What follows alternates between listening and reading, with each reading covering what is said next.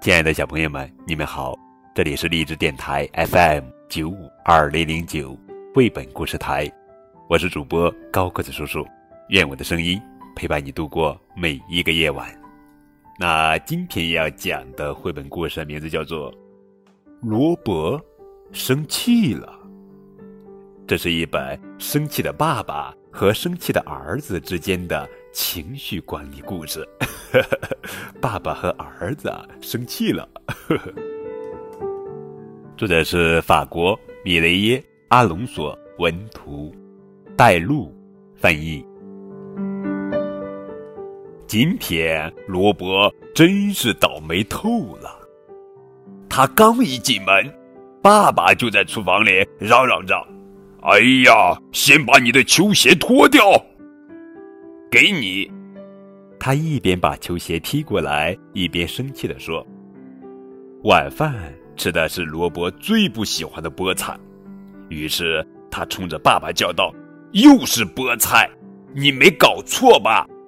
爸爸生气地说：“回你自己的房间里去，等你安静了再下来。”罗伯一边上楼一边气呼呼地回答说：“哼，那是不可能的。”罗伯。回到自己的房间里，越想越生气。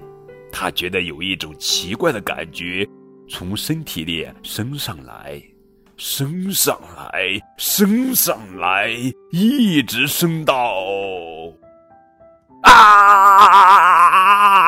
突然，一个红色的怪物从萝卜的嘴里冲了出来。啊哈，小家伙，你好！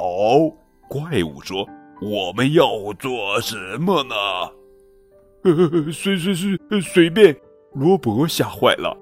好，我们就从那儿开始。怪物一边说，一边向罗伯的床走去。嘿呦！他大吼一声，把床上的被子和枕头拉了起来。咣当！床头柜飞了出去。咔嚓！台灯也被拔起来了。接着，书架也倒了，所有的书都在房间里飞得乱七八糟。做完了这些，怪物又朝玩具箱走去。罗伯连忙尖叫起来：“等等，等等，不要动那个箱子！”可是，怪物把箱子里的玩具哗啦啦的全倒了出来。罗伯这可急坏了：“你没听见吗？快停下来！”罗伯的小卡车被摔坏了。他难过的说：“哎呀，我最喜欢的卡车呀！等等，我一定要把你修好。你这个大笨蛋，快走吧！你还是变得越小越好。”他一边修理着小卡车，一边冲着怪物叫道。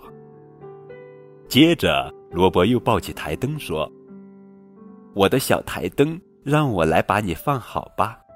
还有你皱巴巴的小枕头。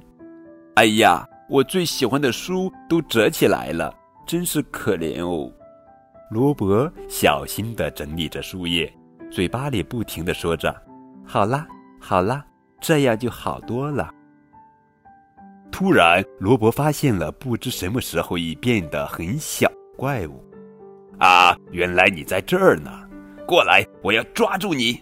快到盒子里待着去吧，可不许再乱动了。然后。